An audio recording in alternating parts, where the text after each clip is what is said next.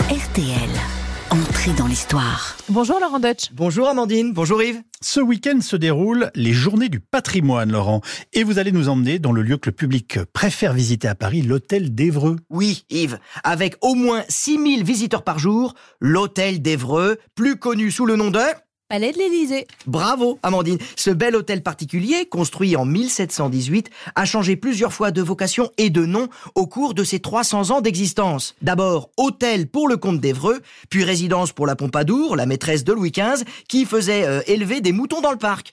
C'est à la fin du XVIIIe siècle qu'on a commencé à l'appeler Palais de l'Élysée, quand l'hôtel d'Evreux, confisqué à la Révolution, a été racheté par un propriétaire qui en a fait une guinguette et un lieu de plaisir en référence à la douceur des Champs-Élysées de la mythologie. Sauf que, derrière ces murs, Oui. les amants ou les couples d'un soir pouvaient venir se reposer, mais aussi danser et jouir d'autres raffinements en toute discrétion. Et alors parmi eux, il y avait du beau linge?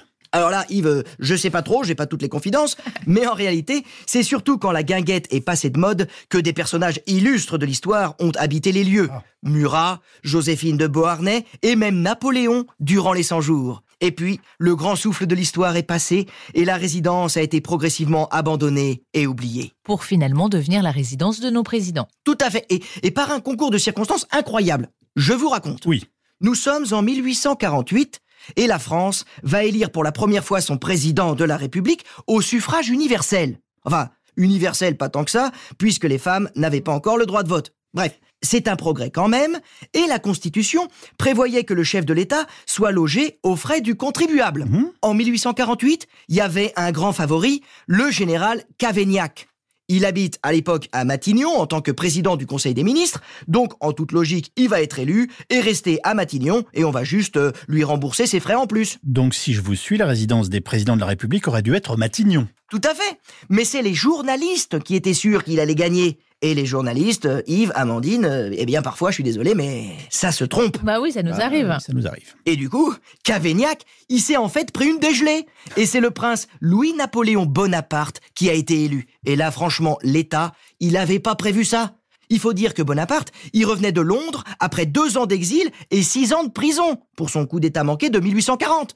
Bref, on savait pas trop où le loger. Et là, le gouvernement s'est dit, eh bien, euh, pourquoi ne pas installer notre président de la République dans la vieille guinguette du palais de l'Élysée Oui. c'est central, Ah. c'est libre. Bah oui. En plus, eh, il va pas se plaindre. hein. La dernière fois qu'on lui a trouvé un logement, c'était la prison. Et voilà comment cette ancienne gargote interlope, le rendez-vous des couples illégitimes, devint la résidence de nos présidents. Alors tout cela donne encore plus envie de visiter l'Elysée. Merci Laurent. Demain samedi à 13h30 dans Entrée dans l'histoire, vous nous raconterez la vie de quel personnage? Gengis Khan, les amis, le mongol qui voulait conquérir le monde. À demain. À demain.